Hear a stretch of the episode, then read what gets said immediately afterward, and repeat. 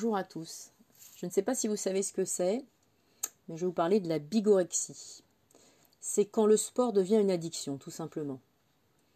Alors je vais commencer ce petit message, ce petit post par cette phrase qui me poursuit maintenant, me touche toujours autant.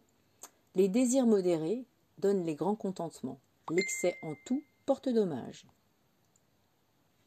Il y a quelques années, j'avais la grande chance de ne jamais travailler le matin ou presque, et c'est le moment que je choisissais pour sortir courir. J'habite dans un endroit où il est facile de s'isoler et pas un jour ne passait sans que j'enfile mes running pour m'évader et pour avoir ma dose de plein air. C'était le moment où j'arrivais à refaire le monde toute seule. Je partais avec un camelback pour être bien tranquille et j'étais arrivée assez rapidement à courir 1h30 à 2h quotidiennement avant de faire quoi que ce soit d'autre. Été comme hiver, avec parfois des températures très négatives, et j'avais fini par trouver normal d'être courbaturée et presque inquiète, ou au moins légèrement coupable, lorsque ce n'était pas le cas. C'est une époque vraiment bénie entre toutes, où j'ai usé un nombre phénoménal de baskets, j'ai testé beaucoup de boissons de l'effort, avec ou sans gluten. Ça m'a permis de découvrir mon intolérance au gluten, justement. J'ai parcouru des centaines de bornes et puis j'ai participé à une course pédestre par semaine. C'était le dimanche matin et sans concession, on se déplaçait. Des fois, c'était très loin de la maison et je voulais absolument être au départ de tout ce qui me tombait sous les yeux quand je recherchais en début d'année, au moment de la sortie des calendriers des courses hors stade, toutes celles auxquelles je pourrais participer. J'avais fini par choisir uniquement des distances au-delà de 20 km dans des parcours nature pour éviter les lundis trop douloureux après avoir couru sur route. Ma vie tournait exclusivement autour de la course à pied. J'avais des perfs euh, sans intérêt. Mon seul but, c'était d'être dans l'effort, au départ, dans les starting blocks, organisée, prête, au taquet. À cette époque-là, je jouais aussi beaucoup de violoncelle dans le monde entier. J'avais la chance de partir en tournée, toujours avec mes baskets. Et les décalages horaires, les coups de mou dus aux répétitions tardives n'avaient absolument pas raison de mes soi-disant entraînements. Je kiffais réellement être dehors, avant tout, et j'arrivais au petit déjeuner fraîche et enthousiaste. Les rares fois où le réveil euh, n'avait pas sonné, je m'arrangeais pour profiter de l'heure du repas, que je sautais allègrement, pour aller courir et avoir le temps de prendre une douche avant de reprendre le travail avec tout le monde. J'étais de toute manière persuadée d'avoir 5 ou 6 kilos en trop, j'avais une image extrêmement dégradée de moi-même, et j'avais la certitude que euh, si je m'entraînais suffisamment, eh bien, j'arriverais peut-être à avoir le corps dont je rêvais. Puis un été, alors que j'étais inscrite sur plusieurs triathlons depuis des mois, j'ai ressenti de drôles de choses. Ma tête, mon corps. C'était très étrange, subitement très fatiguée, au point de ne même plus avoir envie de courir. Plus aucune envie. Pas envie de dormir, pas envie de manger, pas envie de courir, pas envie de bouger, rien pas envie de dormir. Mais en fait, surtout, c'était impossible de dormir. Envie de manger, mais en fait, euh, j'avais la tête qui tournait comme si j'avais une hypoglycémie permanente. Et en fait, j'avais plus du tout, du tout de pêche, rien du tout. La seule chose qui restait euh, vraiment fréquente et vraiment visible, c'était une transpiration complètement délirante, jour et nuit. Surtout la nuit d'ailleurs, et, encore davantage euh, que depuis que j'avais oublié depuis combien de temps je transpirais de cette manière-là. Je ne me rappelais plus en fait. Mais de toute manière, c'était devenu euh, insupportable. J'avais plus de projet. Enfin, j'avais l'impression que mon encéphalogramme en fait était plat. Mais je ressentais une espèce d'angoisse qui grandissait. Et puis j'ai dû déclarer mon premier forfait sur le triathlon des Cétons, que je n'avais pas couru cette année-là, euh, parce que euh, j'étais vraiment trop fatiguée. Tout le club était là, et euh, l'ambiance était comme d'habitude extraordinaire, conviviale, et, et malgré tout j'ai senti qu'il valait mieux que je ne cours pas. Sagement, enfin en fait j'avais pas vraiment l'alternative, j'ai accepté de ne pas courir et de faire un break. J'étais réellement en fait dans une espèce de peur.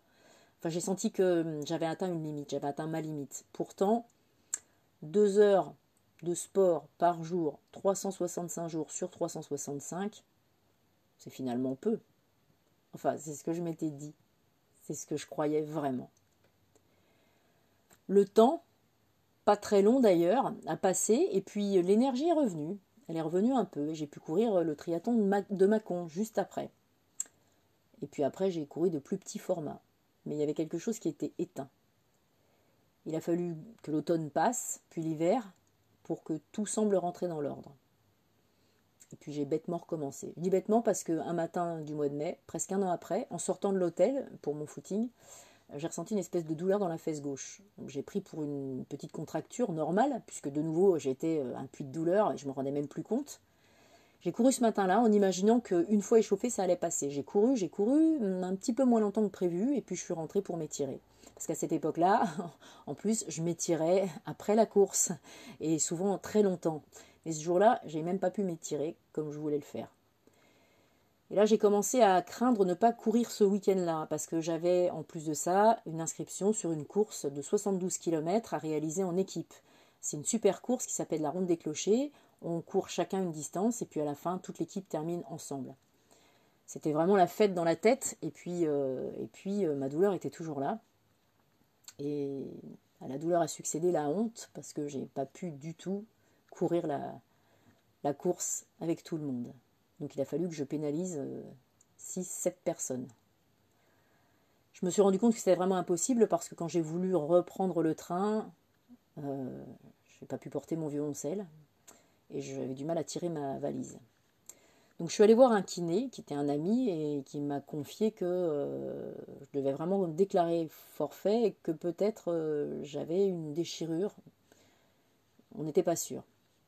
Donc euh, il m'a préconisé un, IRM que j'ai obtenu trois mois après.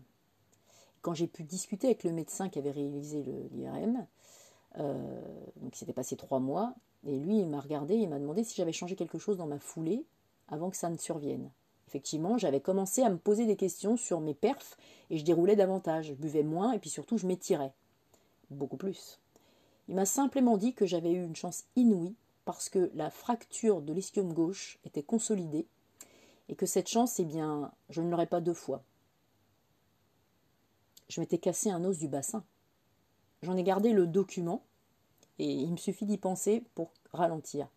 Si je sens de nouveau un espèce d'emballement, je sais qu'il faut s'arrêter. Mais en fait, je me suis plus jamais emballé. Fracture de fatigue du bassin. En fait, le médecin n'avait jamais vu ça. L'année suivante, je me suis inscrite euh, dans une salle de fitness et il a fallu quatre semaines à l'un des coachs pour tirer la sonnette d'alarme. Il m'a dit N'en fais pas trop. Ça m'a un peu vexé. Je me suis demandé euh, de quoi il se mêlait. Puis il m'a proposé de me donner des conseils plus personnels pour que je décroche en fait. Parce que le problème était là, j'étais totalement camée par le sport. Je suis passée tout près de l'overdose en fait, avec une phase de surentraînement. Puis je suis passée près de la catastrophe, parce que si ma fracture avait été une vraie cassure, et si elle s'était consolidée mais pas tout à fait dans le bon axe, ça aurait été dramatique. En fait, je dois à ce coach d'avoir su m'orienter sur une pratique un peu plus réfléchie. À la suite de quoi mes performances, en fait, en dehors de ma joie de pratiquer les cours de collectif en salle, mes performances, elles, ont pulvérisé tous mes espoirs. Parce que je suis passée en moins d'un an de 4h55 à 3h42 sur marathon. J'ai fait des récupérations euh, harmonieuses physiquement et surtout psychologiquement. Et puis j'ai continué à progresser tranquillement ensuite. J'ai plus jamais eu d'angoisse, j'ai plus de douleur. Et puis surtout, mon image s'est restaurée doucement sans que j'y pense. Je sais que j'ai beaucoup, beaucoup de chance. Alors surtout, si, ce parcours euh, vous fait réfléchir, s'il fait écho à ce que vous avez pu vivre, peut-être, ben, n'hésitez pas à m'en faire part. Ça me fera toujours plaisir. À bientôt.